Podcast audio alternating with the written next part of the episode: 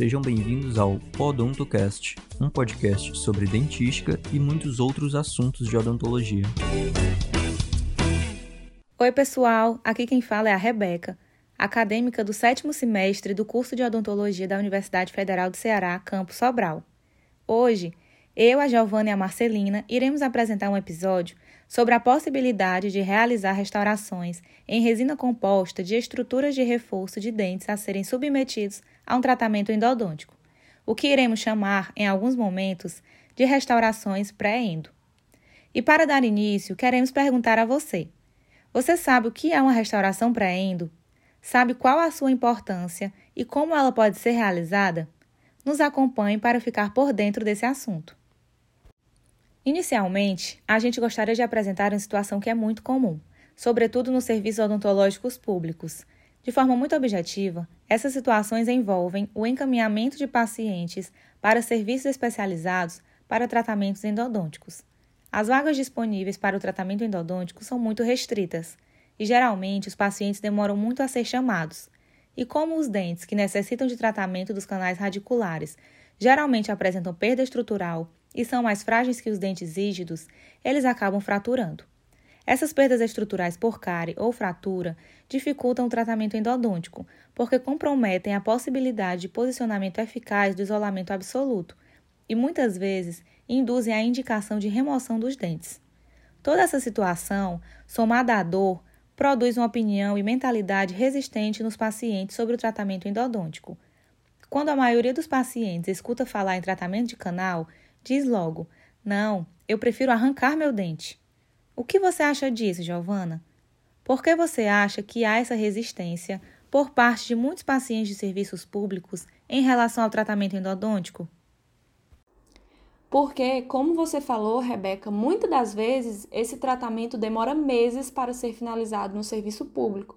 E com esse tempo todo, o dente vai perdendo estruturas importantes, como as cristas marginais e ou as cúspides, ficando fragilizado e sendo mais fácil de acontecer uma fratura da sua coroa. E essa coroa, ela pode fraturar antes ou durante o tratamento, com a colocação de um grampo para o isolamento absoluto, por exemplo ou mesmo entre os intervalos das consultas, quando o paciente estiver em sua casa realizando hábitos simples como mastigar ou escovar os dentes.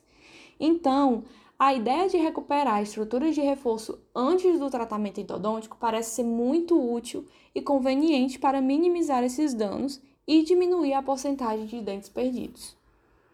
E é aí que entra a importância dessa restauração prévia como etapa fundamental para minimizar esse ciclo de perda de dentes porque essa conduta irá melhorar a qualidade do tratamento, devolvendo suporte ao dente para que ele consiga esperar o tratamento endodôntico ser finalizado e depois ser realizada a restauração definitiva.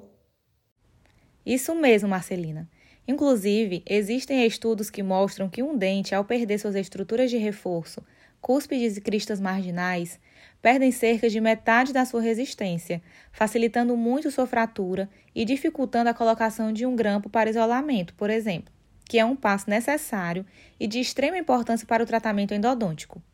E quando esse mesmo dente é submetido a uma restauração temporária com resina composta, onde se estabelece algumas das suas estruturas de reforço, sua resistência volta a ser praticamente a mesma de quando era rígido, tendo melhores condições para aguentar esperar mais um tempo até o tratamento ser finalizado.